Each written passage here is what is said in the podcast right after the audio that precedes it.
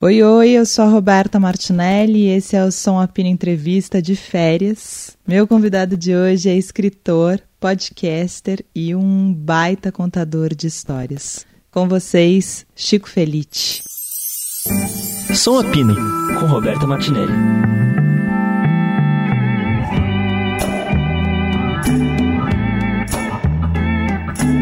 Chico, Eu. você é um cara interessantésimo que desperta curiosidade pelo seu jeito. Eu tenho um amigo que eu sempre falo isso, eu tenho um amigo que eu amo de paixão porque ele tá sempre aberto, ele tá sempre querendo que aconteçam coisas interessantes na vida para que ele possa fazer, nem que seja uma roubada. E eu tenho a impressão que você é um pouco esse tipo de gente. Eu acho que atualmente eu só quero que aconteça menos coisa interessante na minha vida pra eu poder dormir, assim. Eu tô num nível que foi um ano madeirado, assim. Foi um ano que aconteceu muita coisa e não dá pra virar as costas. Quando acontece, não dá pra virar as costas. Então tem, eu tô exatamente nesse dilema, assim, do tipo, não para de acontecer coisa legal, assim. Esses dias é, me ligaram anteontem e me contaram uma história do mundo da música que é fenomenal e que talvez seja a minha próxima investigação, porque é inacreditável, mas foi uma pessoa meio desconhecida que me ligou e falou: Ah, então você conhece tal pessoa que namorou tal e tal e tal pessoa do mundo da música? Tem uma história inacreditável por trás dela. Eu falei: é, fudeu, eu não, vou, eu não vou ter férias. Mais um ano que eu não vou ter férias. Então, acho que é meio a incapacidade de dizer não, assim. Mas esse ano foi um ano de virada de virada de tamanho, né? Sim. Foi, um- Porque a mulher da casa abandonada foi uma loucura. foi uma maluquice que não vai se repetir, felizmente. Espero que não se repita, porque foi completamente um tsunami, assim. Foi esquisitíssimo. Você achava que ia acontecer? Não. Cara, eu torcia, eu, eu sou muito otimista. Eu torço, tudo que eu faço eu acho que tem que ir muito bem. Eu não sou a pessoa que tem crise, não. Eu tô, pelo contrário, eu falo, puto, o livro tem que vender, o podcast tem que ser ouvido, a, a reportagem tem que repercutir, mas daí nem no meu. Nem na minha fantasia mais maluca eu achei que fosse acontecer aquilo. Porque não era só uma questão de número. Começou com um número do tipo, não, agora bateu um milhão por episódio, agora bateu dois, agora bateu três, agora bateu quatro milhões de plays por episódio. Mas enquanto isso acontecia, que é legal e é abstrato, é completamente abstrato, é alguém que te fala um número. Aconteciam umas coisas concretas que eram assustadoras, que é... Ah, agora a Luísa Mel entrou na casa e pegou os cachorros. Agora a polícia vai entrar na casa para ver se ela tá em, em condições. Ah, agora ela tem fãs. Ah, agora uma- um jovem botou pomada branca na cara e fez uma foto na frente da casa, postou no Instagram e foi demitido por causa disso. E acontecendo tanta coisa, eram tipo cinco notícias dessa por dia. E coisas bem concretas que eu não sabia como reagir, não sabia como assimilar. Fazia a menor ideia. Sucesso. Eu tenho um texto do Tennessee Williams que eu amo, eu cito ele quase todos os programas, chama Catástrofe do Sucesso. Que quando ele escreveu uma peça ficou muito conhecido. E aí ele começou a achar tudo muito. que ele começou a desconfiar das pessoas que estavam perto deles, achando que as pessoas queriam estar perto dele porque ele era famoso, então ele não acreditava nem mais na família dele, ele achava que todo mundo estava perto dele por causa disso. Ele não conseguia mais escrever. Enfim, é um texto que eu, que eu amo muito. E que, E que eu vou ler saindo cito. daqui, assim. É. Eu, eu vou ler no meu celular no carro. Mas era um pouco isso. Acho que com você rolou o sucesso do tamanho que quase uma hora você fala: Nossa, por que, que eu fiz tanto sucesso? Acho que rola o medo de não lidar. Eu gosto muito de lidar com as coisas. Eu não sou. Que não é nem controle, é só tipo, ah, se me escrevem eu gosto de responder, se me param na rua eu gosto de ter uma conversa real, não uma conversa supérflua. Mas aí tinha uma hora que não dava mais. E daí começaram umas cobranças. Hoje, por exemplo, hoje foi preso. Foi preso, não, desculpa. Foi condenado o vizinho do filho da mulher da casa abandonada, porque por causa da fama do podcast, ele ganhou seguidores e ele começou a dizer que ele investiu o dinheiro dessas pessoas e conseguir com lucro. E daí uma pessoa me escreveu falando: eu dei 40 mil reais pra ele ele roubou meu dinheiro. O Uau. vizinho do Uau. filho da. E a manchete que saiu aqui no Estadão era: Jovem usa fama de mulher da casa abandonada para aplicar golpes. É o tipo de coisa que eu nunca pensaria que aconteceria e que ao mesmo tempo não me pertence. Assim, daí umas pessoas me escreveram, pô, levei um golpe, ele pegou 5 mil reais meu, a outra ele pegou 40 mil reais meu. Eu só falei, cara, eu sinto muito. Eu não conheço essa pessoa. Não passa por mim, assim. Nossa, Chico, que loucura. É, eu acho que o problema é quando vai, vai dando cambalhota e virando outras coisas que não tem nada a ver. Assim. Então, ai, porque o Datena tá fazendo isso, eu falo, eu não trabalho com o Datena, eu não sou o Datena. E daí vira uma coisa meio de, parece que o bebê é de quem fez. O primeiro, né? Porque eu fiz a, a primeira versão da história, uma história que tem um milhão de versões depois, mas aí sempre vão ligar aquilo com você, assim. Então a Sildatena botou um helicóptero em cima e tá falando que ela era uh, escravizada, como ele falou, que a Margarida Bonetti vivia em condições análogas à escravidão, sendo que era o contrário, ela era a pessoa que impôs isso. Daí, tipo, ah, mas a culpa é sua, você não passou a mensagem bem. Nossa, que loucura. Não, realmente aí deu a virada da virada da virada. Mas e você. Você é da onde? Você é de Jundiaí? Eu sou de Jundiaí. Eu nasci em São Paulo, nasci na Paulista, mas com três meses meus pais se mudaram para Angola, na África.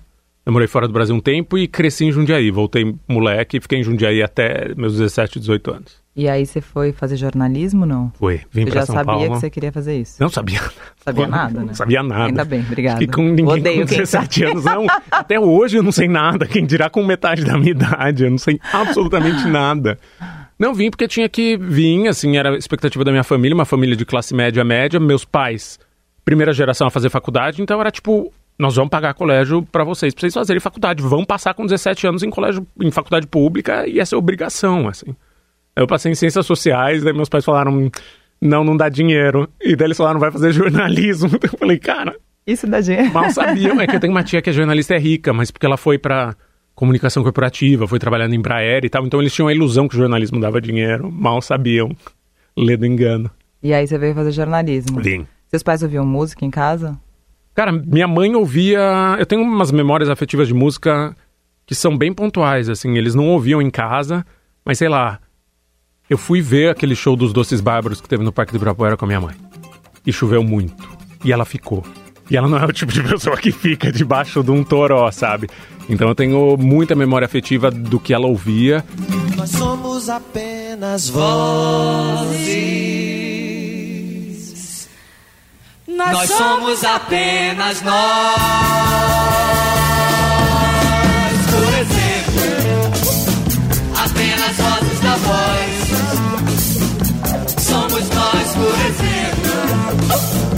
Apenas vozes da voz. Nós somos apenas vozes. E mais de situações do que não tinha vitrola em casa, não tinha rádio. Mentira, tinha rádio, mas tocando Gil Gomes o que meio mostra o que eu viria, meio prevê o que eu viraria no futuro, talvez. Mas então, não ouvia a música no dia a dia, mas sei lá, eu sei que ela ouvia Evinha. Rumo, estrada turva, sou despedida por entre lenços brancos de partida. Em cada curva, sem ter você, vou mais só. Corro, rompendo laços, abraços, beijos e em cada passo é você quem vejo no telespaço, ousado em cores no além. E eu conheço a Evinha por causa dela e eu não sei em que situação Carpenters é, e meu pai zero música, zero. Eu nunca vi meu pai Seus pais faziam o quê? Minha mãe trabalhava em um hospital, era tipo administradora, assim, gerente administrativa de um hospital, ou seja, ela tocava toda e qualquer bucha, assim, é pior do que ser médico, porque se chega uma pessoa baleada e precisa chamar a polícia, ligavam para ela de madrugada. Minha casa era assim, tipo, tele... não tinha uma madrugada que o telefone não tocasse porque acontecia alguma coisa no hospital.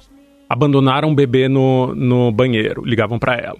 Chegou uma pessoa que acham que é um bandido baleado, ligavam para ela. E isso são, são tudo exemplos literais, assim, isso acontecia toda noite em casa. Então meus pais trabalhavam muito, meu pai viajava muito, meu pai é geólogo, então só, só trabalhava em Nova Crixás, em Cuba, nos lugares muito distantes. Então ele viajava muito e minha mãe trabalhava 24 horas por dia. E você tem irmãos? Tenho, nós somos em três. E você é o? Eu sou caçula. Sabia, por quê? Criado por lobos, assim, eles já não se importavam mais. Eles falaram, toma um cachorro, deixa o pastor alemão criar essa criança. E foi meio, foi meio bem assim, foi, eu tive uma liberdade que ninguém em casa teve. Sei lá, eu ia a pé pra escola com 10 anos de idade. Numa cidade de interior que não era tão segura, sabe? Você pensa interior, você acha, não, o interior é da turma da Mônica. Não, eu fui roubado com faca duas vezes indo pra escola a pé, criança, assim. E era ok. Acho que isso também me deu um, uma sensação de, ah, tá, é, é isso, assim, é o pior que pode acontecer, é isso. Então, vamos aí. Nossa, Chico. Tá. E aí, quando você veio fazer jornalismo, você tinha 17. 17. Você veio para São Paulo sozinho? Vim. Daí fui morar numa república com uma galera. E foi incrível, assim. Acho que foi um dos melhores períodos da minha vida morava numa casa que tinha tanta gente que tinha um momento que ninguém sabia mais quem morava lá e quem não morava. Assim, tinha um francês, tinha, sei lá, chegou a ter umas 12 pessoas na casa e, e ninguém sabia muito quem morava lá, quem não morava. Era muito legal. E você já tinha esse olhar seu ou não? Você Não, era- não tinha nada. Eu era completamente Da um cachorro de burro, assim. é. Eu acho que eu sempre fui curioso e eu sempre. Você disse, assim, eu sempre gostei de roubada. Sem saber. Mas eu demorei pra ter consciência que eu gostava. Então, sei lá, meu primeiro estágio foi numa assessoria de imprensa de moda que eu fui lá e, e meti o louco e falei que vocês têm que me contratar. E eles me contrataram no primeiro ano de faculdade porque eu gostava muito de moda. E daí a Naomi Campbell vinha pro Brasil e precisava de alguém pra cuidar dela. E deles me botaram achando que era o pior trabalho que eles podiam fazer. E eu amei, assim, era tipo pegar café pra Naomi Campbell, carregar a bolsa dela no São Paulo Fashion Week, ouvir os gritos e tal. E eu achei aquilo incrível. E as pessoas não acreditavam que eu tinha gostado daquilo. E ela é legal? Não.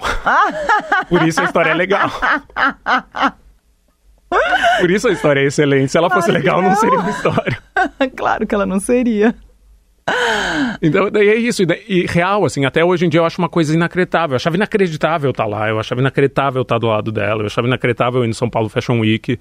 Então, qualquer furada pra mim eu achava, meu, massa, tô muito feliz aqui. E acho que isso preserva um pouco, assim, fica um pouco em mim. E esse foi seu primeiro trabalho? Esse foi um. É, acho que primeiro foi uma clipadora, essas coisas que você fica cortando o jornal. E daí foi esse, logo no primeiro ano de faculdade. E aí, como é que foi a faculdade? Você achava, você tinha algum, tipo, ah, eu quero fazer isso, eu quero trabalhar em jornal, você não queria nada? Eu só queria trabalhar. Eu queria trabalhar, eu queria pagar minhas coisas, eu tinha esse tesão. Daí fiz a faculdade, foi ok. Não, não sou o maior entusiasta de faculdade de jornalismo. Acho que é meio um armazém de secos e molhados. Você pega um pouquinho de cada coisa e no final não come nada. Vira aquele prato, sabe o meme do prato que tem sushi, lasanha, Eu salada. achava que era isso, mas eu não fiz, né? Eu achava que, eu falava, acho melhor eu fazer outra coisa, porque jornalismo eu vou poder fazer depois, eu achava. É meio isso. Eu sou muito pró aprender na prática, assim, acho que você só aprende trabalhando. Então aí? fiz, trabalhei a, faculdade inteira, meio só querendo que aquilo acabasse. Conheci pessoas maravilhosas que me acompanham até hoje, mas não foi ah, uma baita formação e tal. Foi ok. E você ouvia música nessa época? Muito pouco. Eu ia muito pra balada, serve? Serve. Eu ia muito pra balada. Então, Eletrônicas. cara, eu ia muito pra louca. Então, sei lá, voyage, voyage.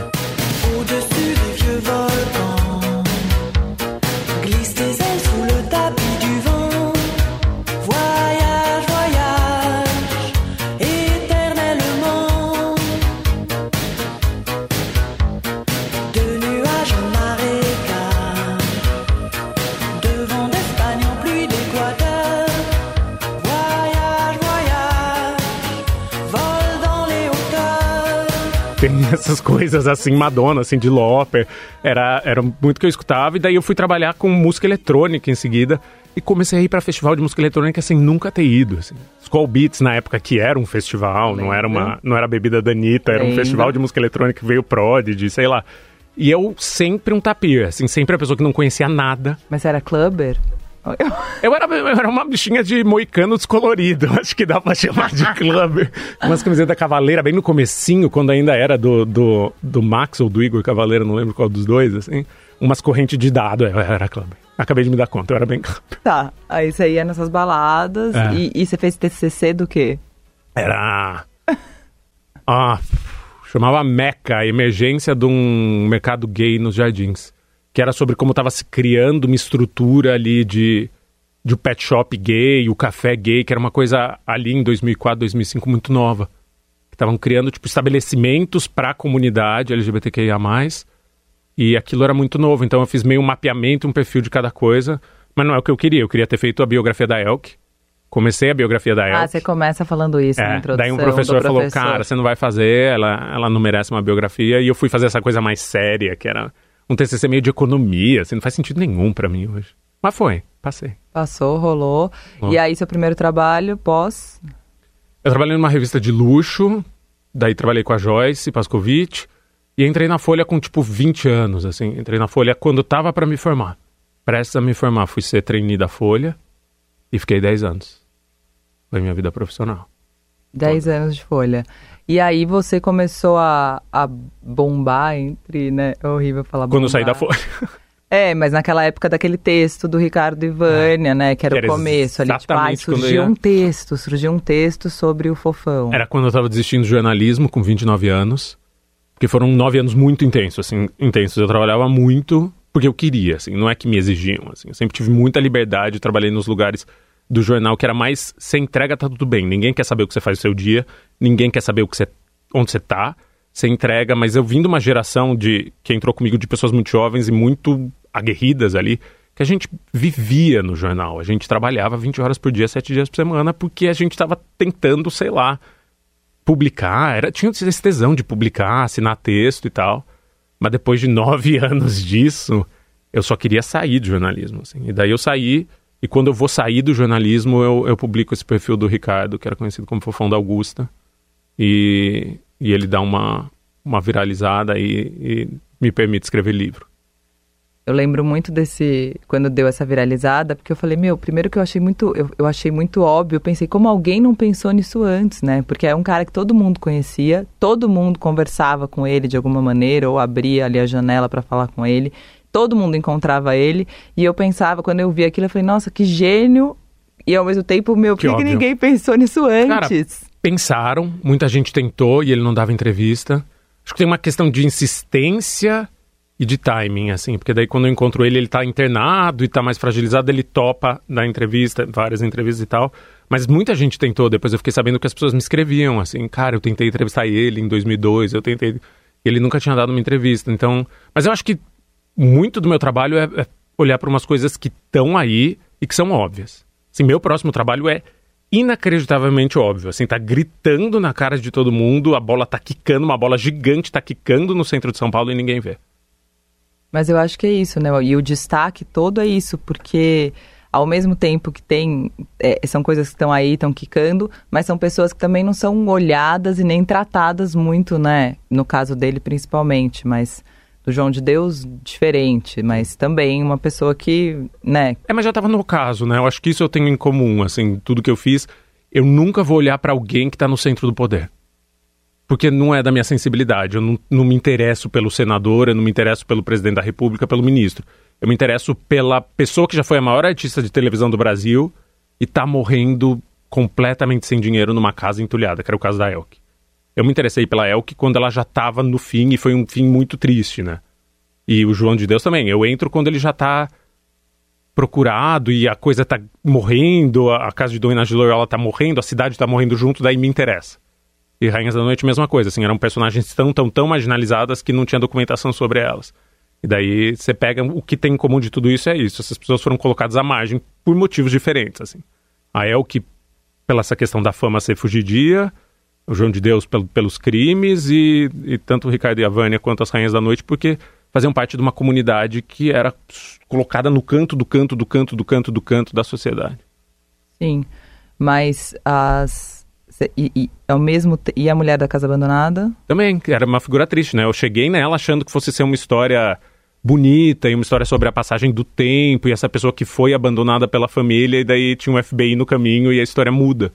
Mas a minha intenção quando eu encontrei ela e minha intuição era que fosse ser uma história singela e meio bonita de ah, ela já foi nobre, hoje em dia ela mora em Pandaré, nessa casa em Pandareco, se veste maltrapilha. Só que daí no final eu descobri que ela tinha sido acusada de um dos piores crimes que um ser humano pode cometer e nunca foi julgada porque era rica. Daí a história muda completamente, vira uma história de crime que não era para ser uma história de crime. Sim. E você tem esse lance, né? Te encanta isso também, desse tipo, ela era muito famosa e perdeu, ele era isso e não sei o quê, esse, esses, esses essa vida, né? A é, vida eu acho é que isso. É, eu, acho que é eu acho que no final é a vida, é isso, assim, porque a vida vai acabar. E as outras coisas também acabam junto com a vida. Assim, você, fama você tem por algum período da sua vida, todo mundo, sem exceção. Você pode ser a pessoa mais famosa e mais talentosa do mundo, vai vir alguém.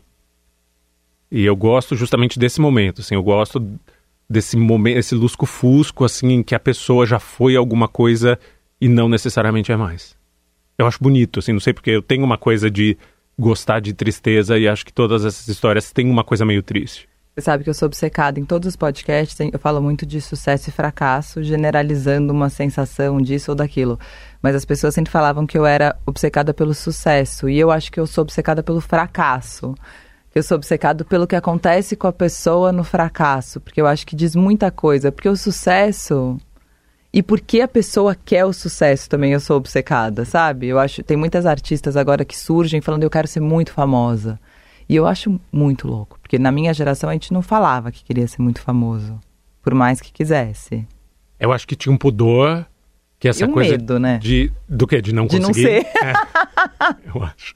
Não, mas tinha um pudor, assim, acho que não era elegante você dizer que você queria ser famoso. Mas depois de Kim Kardashian, a gente não tem mais pudor nenhum, né, de dizer que a gente quer a fama. Independente do que fizer, a gente quer a fama, verbo, ah, enfim, sujeito, substantivo intransitivo, assim, a gente quer a fama independente do caminho que a gente vai chegar nela. Usar pra chegar nela. Mas aí quando ela surge, aí a gente tem que manter. E é impossível manter a fama uma vida inteira. Primeiro tem que lidar, né? Que o que a gente mais vê é, é a galera pirando com fama, enlouquecendo. Eu tenho cada história de youtuber e de, de influencer que são maravilhosas, assim. Da pessoa que fica famosa muito rápido e perde, assim, completamente o tino, não sabe mais onde tá, não sabe. E tem vários, tem desde o que ficou deprimido e não consegue mais desde que ficou famoso, até a pessoa que enlouquece e começa a fazer mais exigência do que a Elza Soares, assim, porque ela tem um milhão de seguidores no Instagram. Tem as duas, assim, e, e todas me interessam tanto quanto. E quando você ficou famoso? Quando? Ainda virá. Ainda virá, mas você ficou famoso. Você acha que ainda não? Eu acho que tem um limite. Ficou famoso. Não, Não, você tem- ficou mais famoso do que o conforto. É, já. não, tem um reconhecimentozinho que é bom, mas que não me impede de fazer meu trabalho. Se me impedisse de me fazer meu trabalho, ia ser a morte pra mim. Se eu vou entrevistar na rua, se eu vou fazer as coisas que meu trabalho é na rua, é muito raro ser reconhecido, não me prejudica. Até agora não prejudicou. Teve uma vez que eu tava num escritório de advocacia, tava no fim da Mulher da Casa Abandonada, e a estagiária me viu e meio começou a gritar e começou a causar uma comoção, e eu tava lá para um encontro secreto com uma vítima que ia testemunhar. E daí não foi muito. Deu pra contornar, deu pra, enfim, conversar e tal. Mas eu acho que não é producente pro meu trabalho. assim. se a partir do momento que eu for reconhecer. Eu não sei como é que, sei lá, o Caco Barcelos, o Bial trabalham, sabe? É que eu tô mais em contato, acho que com outras pessoas, né? Eu entrevisto sempre gente desconhecida e gente mais distante, gente que não vai me conhecer, o que é excelente. E, o- e você também, acho que o seu nome é conhecido também, mas não sei se todo mundo liga com o rosto. Pode ser isso também. As pessoas se decepcionam muito com o meu rosto. Elas falam que eu tenho voz do, do Ari Fontoura, assim, um baixinho careca de bigode. Daí elas me vêm e falam, essa bicha sem camisa. Que que é isso? Ô, Chico, onde foi? Acho que.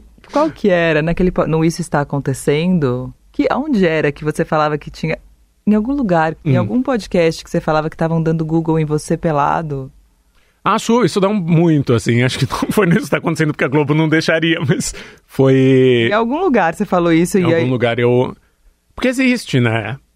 Não tem como negar. Eu fiz quando eu era moleque no centro, todo mundo tava fazendo uns ensaios cafona com um samambaia pelado. Então ele existe, ele tá na internet e ele faz parte, assim. Eu, eu lido super. Super com naturalidade. Vai fazer o quê? A Marisa Hort posou pra Playboy, a Fernanda Young posou pra Playboy. Eu só não ganhei nada por isso, adoraria ter Pena. ganho. Exato. Podia ter guardado pra quando a fama É, não, chegar. usei, usei meu trunfo e nem é meu trunfo, as fotos são horrorosas. Ô, Chico, qual a diferença do texto? Porque você em podcast também é muito. É maravilhoso de ouvir, né? Não só na Mulher da Casa Abandonada, mas no Isso Tá Acontecendo eu era vidrada, eu ouvia tudo direto. É... A diferença do texto. Você escreve pra fazer podcast? Não? Escrevo, escrevo Ah, loucamente. Pra mim é, é livro, tudo é livro. Podcast é livro, matéria é livro e livro é livro. Tudo pra mim é exatamente a mesma coisa e eu adoraria ter umas tiradas sagazes e tal, mas pra mim é exatamente a mesma coisa. Eu tô sempre fazendo a mesma coisa, independente se eu estiver escrevendo um livro, uma reportagem ou um podcast, pra mim é a mesma dinâmica, é a mesma sensação, é o mesmo. ah, com a diferença que podcast eu leio depois e gravo. Você né? lê muito bem. que é uma coisa horrorosa que é se ouvir. Eu leio o texto num gravador e daí eu vejo o que, que cabe na boca, o que, que não cabe, o que, que precisa mudar. É, é pavoroso. Você sabe que meu sonho, eu sempre achei, desde pequena, e como eu lia muito, as pessoas falavam, você lendo muito, você vai escrever muito bem. O que não é verdade. Você lendo muito, você vai ler muito bem. Eu não acho que você escreve você vai muito escrever bem. muito Eu não acho, eu discordo. Eu acho que ter um texto claro, conciso e que faça sentido já é escrever muito bem. É que as pessoas também acham que escrever muito bem é É ser o escrever... Coni, sabe? É ser É, alguém muito é grande, ser o, o Hélio Gaspar, ia É. ser a Clarice Lispector. Não é. Isso é ter estilo, que daí eu, eu É acho que vem de coisa. berço e tal. Assim, para mim, escrever bem é fazer passar a mensagem de maneira clara e, e não perder as pessoas. E isso 99% das pessoas que escrevem não conseguem. Porque eu acho que eu falo, eu, eu pre- me prefiro falando, mas quando eu fui, Jamais. sei lá, quando eu fui ser colunista aqui no Estadão, era pra mim realmente uma coisa muito desesperadora, porque eu me sentia muito exposta e fazendo uma coisa que eu me sentia muito frágil. Se alguém fala mal de mim no rádio, eu falo, ah, eu discuto. Tipo, tá errado. Tá errado, eu sou muito boa, sabe? Se alguém fala mal de mim na televisão, eu discuto. Mas no texto eu choro. Mentira! Não, eu choro. Eu tenho medo. Caraca. Eu tenho, eu me sinto desesperadamente exposta. E frágil. É. E Não, frágil. Eu não mim é consigo o- fazer essa discussão, assim, é o não dá. contrário, porque eu sei que eu sou confuso, falando eu sou confuso, em imagem então é um terror. Escrevendo eu consigo dar ordem ao caos. Então escrever é minha forma de expressão. Eu me expresso melhor escrevendo. E você escreve no barulho, não é isso? Escrevo no barulho, eu escrevo sempre em lugar público, com muita gente, fazendo um milhão de coisas, cachorro latindo. É tipo a praça é nossa, assim, eu vou num café que eu vou com tanta frequência que todo mundo já me conhece. A gente tem uma família no café. Então todo mundo se conhece pelo nome, todo mundo se cumprimenta, um vai pra mesa do outro. E pra mim é excelente, assim, porque eu, eu me distraio de escrever. Eu meio engano minha mente que eu não tô escrevendo, porque eu tô fazendo um milhão de coisas, é quando eu vejo foram 10 páginas. Mas você escreve, você vai escrevendo, Aham. assim, compulsivamente, e depois você lê? Leio. Leio porque tem uma coisa também horrorosa que é eu não sou linear. Então eu não escrevo um livro da primeira página para a última. Às vezes eu escrevo um capítulo do meio, às vezes eu começo um livro com o final dele, e daí eu preciso costurar essas coisas, porque enfim, quando você coloca um monte de retalho, nem sempre fica a costura fica muito boa. Daí o pior para mim é abrir um arquivo de 400 páginas e falar, tá, agora você vai ter que lidar com toda a sua dislexia, porque vai ter várias frases acabando no meio, vários trechos que não se concatenam, e eu preciso esfregar na minha, a minha cara na minha própria incompetência para fazer daquilo um texto único. E você ouve música escrevendo? Não, né? Ouço, ouço podcast, ouço música. Enquanto você tá É a escrevendo... definição de TDAH. Assim, minha psiquiatra falou assim: você encontrou jeitos de burlar seu TDAH sem remédio. Você ouve música com gente cantando, com letra. Só com letra e eu cantando junto. Uau, impressionante. É, Eu não consigo nem ouvir música é, fazendo nada, entendeu? Eu não consigo admiro. ouvir música em casa. não entendeu? consegue? Com a minha filha e fazendo coisa. Não, eu não consigo. Eu tenho que Tá. pa- ou, ou eu escuto música ou eu... Fazer duas coisas eu fico... É, que acho que eu não tenho tanta dedicação a nada, assim, daí eu dedico um pouquinho pra cada coisa e sai. Porque meu problema é, é com escrita. Se eu sentar aqui nesse computador e falar vamos escrever em silêncio, não vai sair absolutamente nada.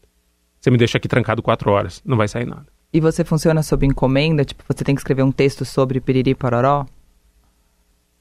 Ah, vai ser, às vezes vai ser uma merda, né? Dependendo da encomenda, eu vou mandar mal pra caramba, mas sim. Mas sai. Sai, super. Mas- Eu acredito em prazo, eu tenho tesão em prazo. Eu amo prazo. Essa coisa de, ah, quando. Qual é a dificuldade de cortar um cordão umbilical com livro? Nenhuma. Eu termino uma semana antes do prazo combinado e tá pronto. Que acho que é aceitar o fracasso também. É aceitar que não vai ficar como você queria que ficasse. A partir do momento que você aceita que você vai fracassar, nossa, é só vitória. Mas você não fracassou. Ah, não. Seus livros todos foram muito sucesso. Tudo, mas, você tudo não, mas você não poderia já... ser melhor. Eu, eu sei no meu íntimo que tudo poderia ser melhor. Você acha? Eu sei do que ficou de fora, eu sei dos meus erros, eu sei. Eu sei erro decor, se você me perguntar de Ricardo Ivani. Eu sei erro decor. Que eu deixei passar. Tá, mas eles resultam é, com sucesso, assim, as pessoas gostam é, não, muito, a história fica de vendem, pé. É, tá isso, tudo- não, e a história fica de pé, não é nada muito grave. Mas isso é não nada... dá uma segurança de que o fracasso não vai vir? Eu acho que dá uma segurança de eu vou conseguir fazer outro. A minha. O meu desespero é sempre: eu vou conseguir fazer outro? Eu vou ter um amanhã? Ou acabou? Secou, morreu? Chegou o fim? Chegou o ocaso? Porque o ocaso vai chegar. Vai ter uma hora que eu não vou mais escrever livro, não vou mais fazer podcast, ninguém vai ter interesse. E aí vão falar, ah, lembra o Chico Feliz? Vamos falar com ele pra ver como ele tá hoje. Exatamente, assim, não TV Fama. Não, nem imagino, TV Fama jamais, mas enfim, o equivalente de TV Fama. Sim, mas alguém mercado- vai, tipo, pelo TCC de uma faculdade, lembra É. aquele cara? Não lembra daquele cara? Puta, aquele texto que a gente leu no primeiro ano de faculdade. E você não, 20 anos você tem atrás? certeza que isso vai acontecer?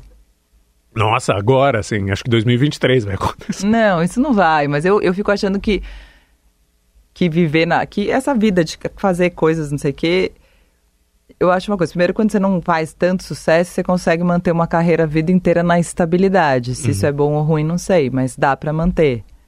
Né? Mas fazer, quando você faz um sucesso muito grande, talvez seja difícil manter, aí você cai. Cara, Mas você acha que não acha que dá pra manter um estável?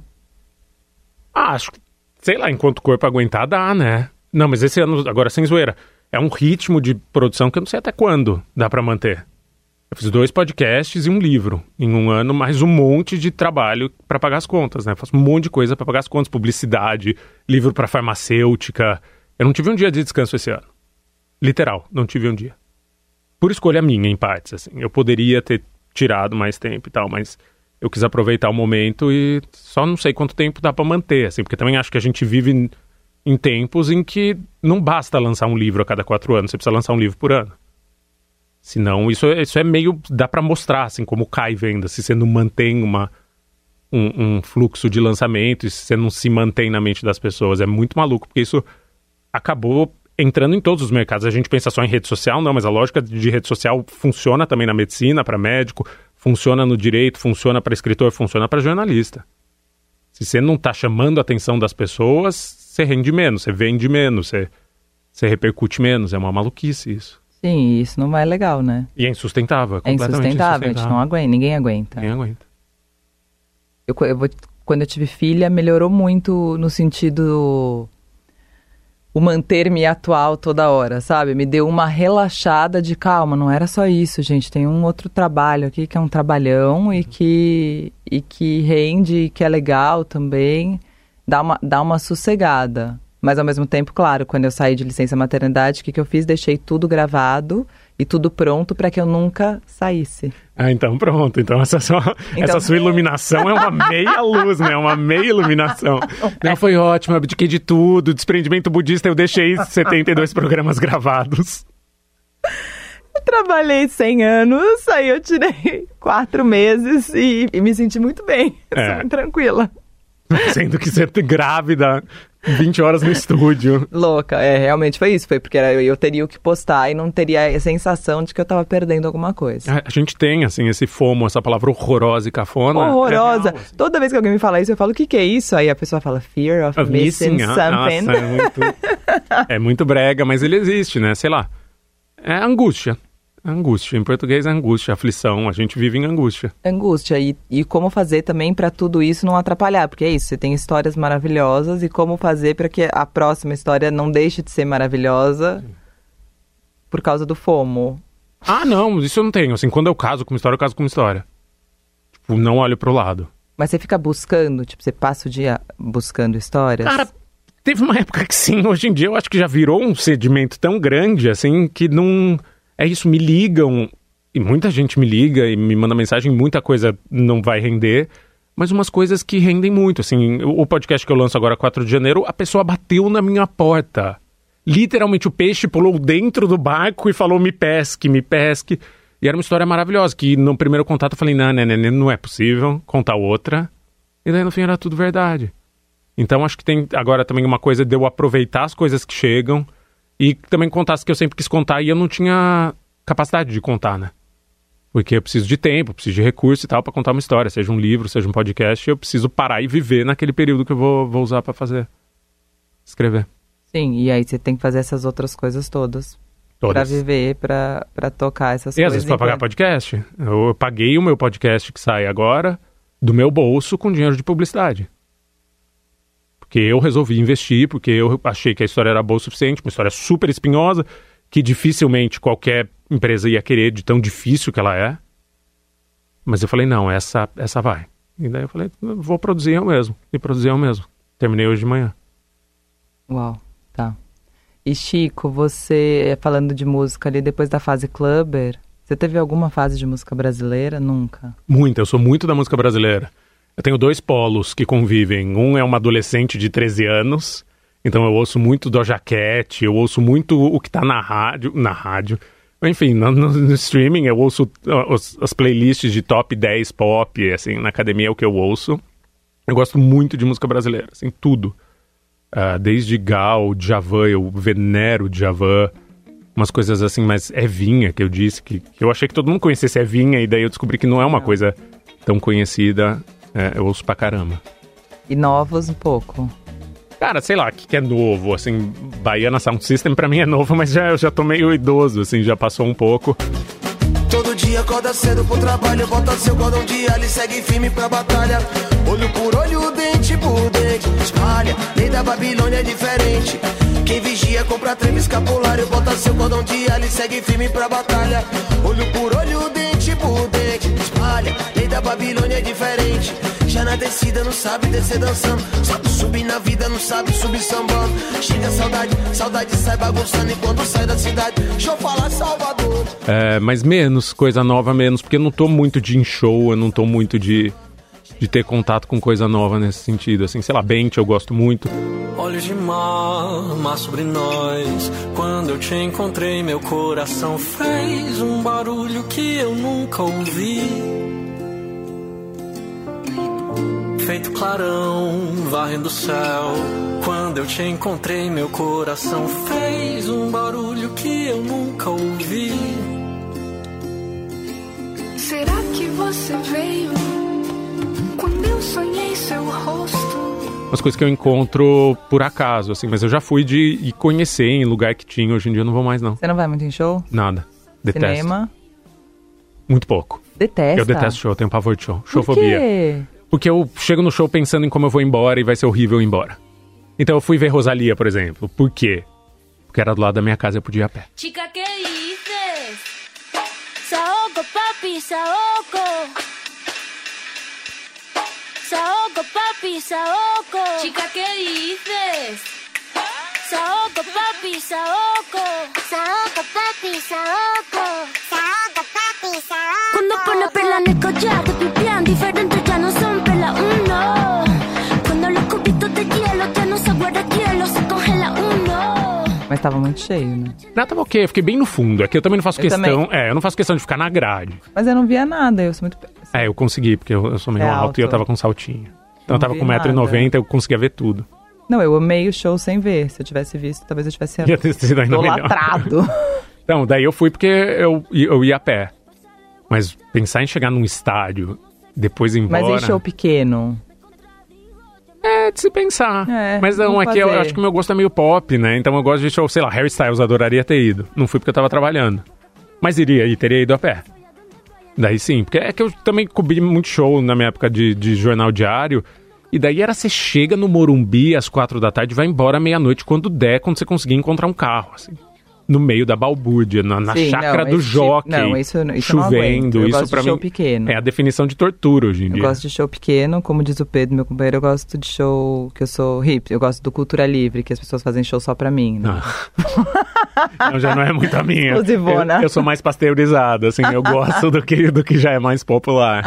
Não, eu gosto de show pequenininho. E teatro, Teatro eu vou bastante, teatro é o que eu mais vou, assim, mas também é uma coisa meio obsessiva. Eu tenho dramaturgos e dramaturgas que eu amo e eu vejo tudo deles, é raro eu ver coisa nova também. você não foge muito. Cinema, pouco. C- É, cinema eu vejo muito em casa, hoje em dia que tem tudo em casa que ao mesmo tempo do cinema. E ler? Você lê Leio muito? muito, muito. Muito, né? Eu sou da leitura. O que, que, muito você, tempo que, inteiro. que você leu esse ano que você amou?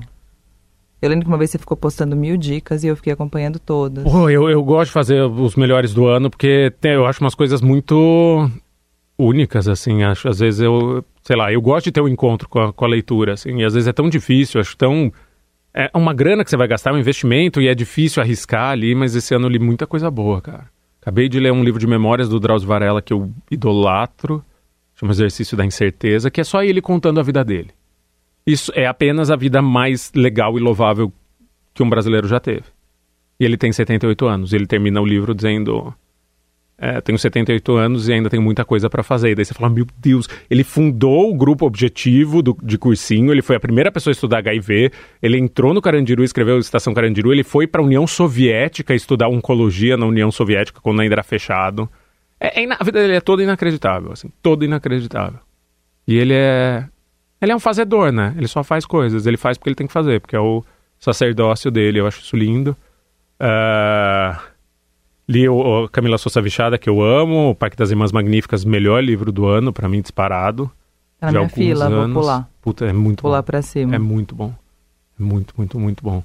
Aí li um que chama Invisible Child, que é o perfil de uma criança sem teto de Nova York, que a repórter fica 20 anos com ela.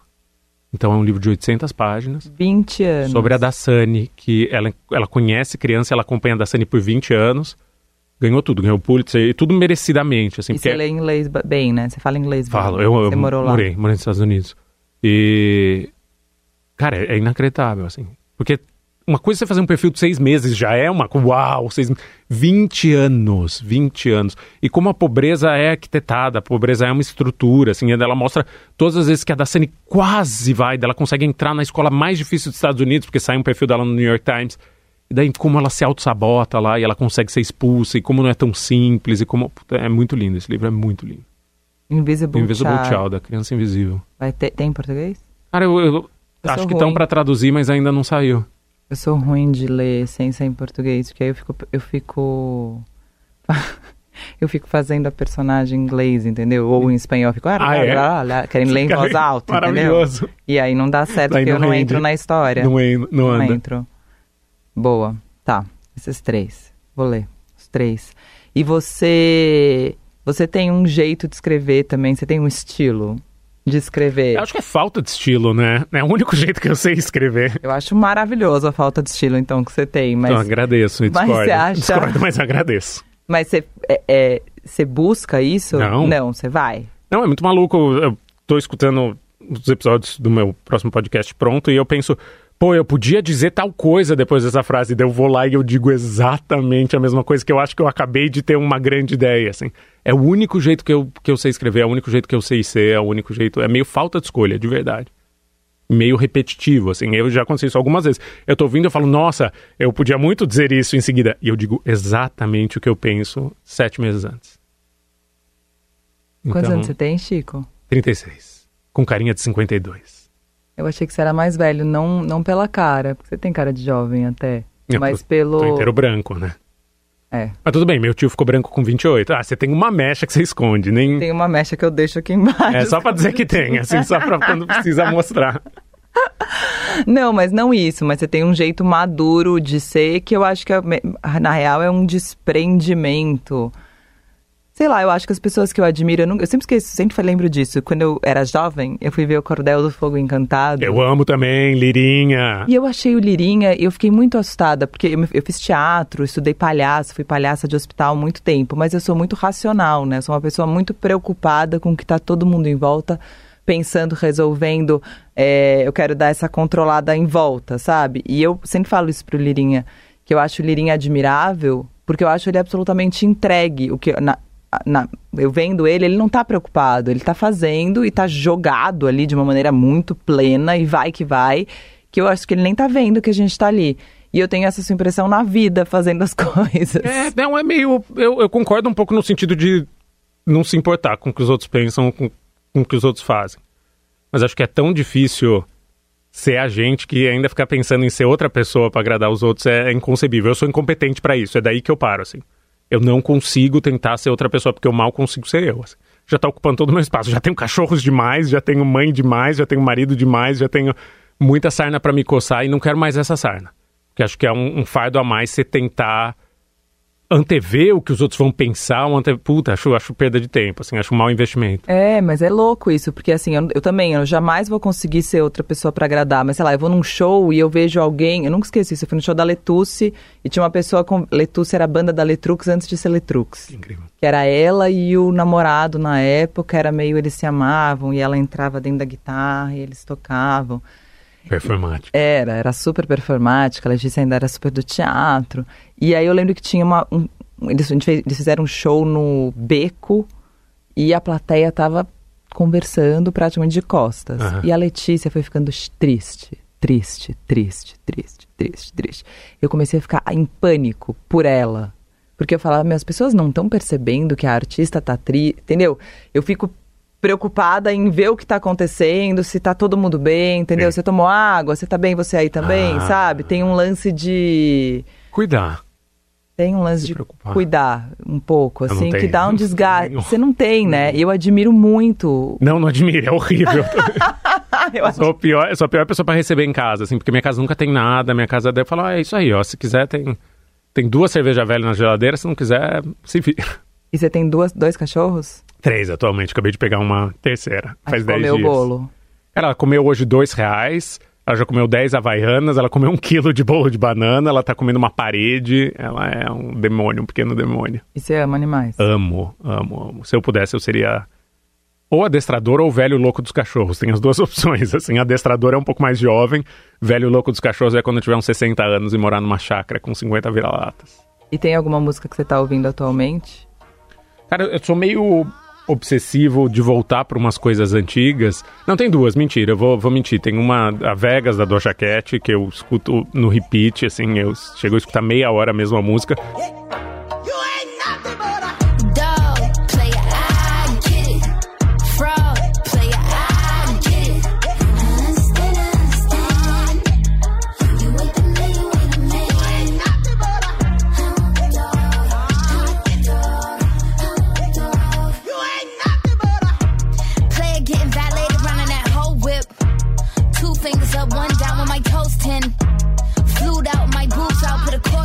Mas eu voltei muito pro Maricotinha, aquele, aquele álbum da Betânia. Tem uma coisa da Betânia de ter épocas com ela, assim. Depois de ter você, pra que querer saber que horas são? Se é noite ou faz calor, se estamos no verão, se o sol virá ou não. Ou pra que é que serve uma canção como essa? Então, sei lá, tem uma época que eu tava nas canções que você fez pra mim. Daí tem uma época que eu tava em Brasileirinho. Daí agora eu tô em Maricotinha, sendo que eu já vi o show um milhão de vezes, tinha o DVD e tal. Mas às vezes volta, e voltou. Eu nunca entrevistei a Betânia, morro de medo dela. Eu morro de admiração, é, admirar medo, assim, admiração Admira com medo. É. Tipo, quando ela topar algum dia, eu vou falar. Ah, Eu choraria. Eu, Eu começaria a chorar na, na eu presença acho que ela vai me dar bronca, sabe? É? Ah, não, sei. mim é meio mais uma coisa de da presença dela do que do que medo de, se bem que as broncas elas são maravilhosas. Então, o Betânia Verde é tipo, eu amo. Nossa, Amo. parecendo um coqueiro. É maravilhoso. Essa luz verde em mim. Estou parecendo um coqueiro. Chico, então tem um monte de coisa nova pra sair, é isso?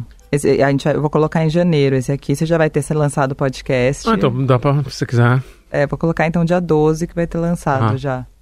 Então você já vai ter lançado esse podcast. Sim. Quer que fale? Vou Pode falar. Dia 12, vai. Chama O Ateliê. E é sobre uma escola em São Paulo que existe há quase 25 anos. E eu acompanho um grupo de ex-alunos que vão procurar justiça porque eles dizem que na verdade é uma seita, não é uma escola.